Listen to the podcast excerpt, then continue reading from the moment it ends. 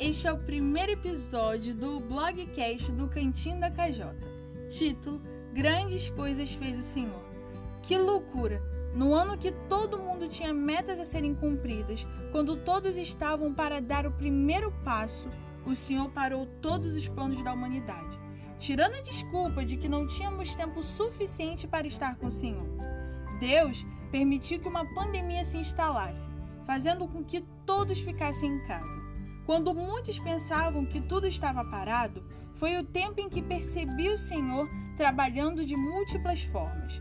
No tempo em que todo mundo parou, coisas grandiosas fez o Senhor, e na verdade, ele nunca esteve parado. E por mais que o tempo que estamos vivendo seja difícil, não sei você, mas eu tenho me regozijado com o processo em que o Senhor me colocou, com o processo de amadurecimento da igreja e vendo a justiça que é a nossa esperança, que tanto aguardamos, pelo Espírito, por meio da fé.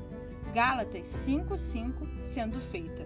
É por isso que estamos como os cativos quando Deus os levou de volta a Sião, como quem sonha.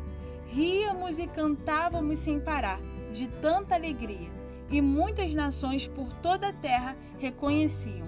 Grandes coisas o Senhor fez por eles. É verdade, o Senhor fez grandes coisas por nós e por isso estamos alegres. Salmos 126, 2 e 3.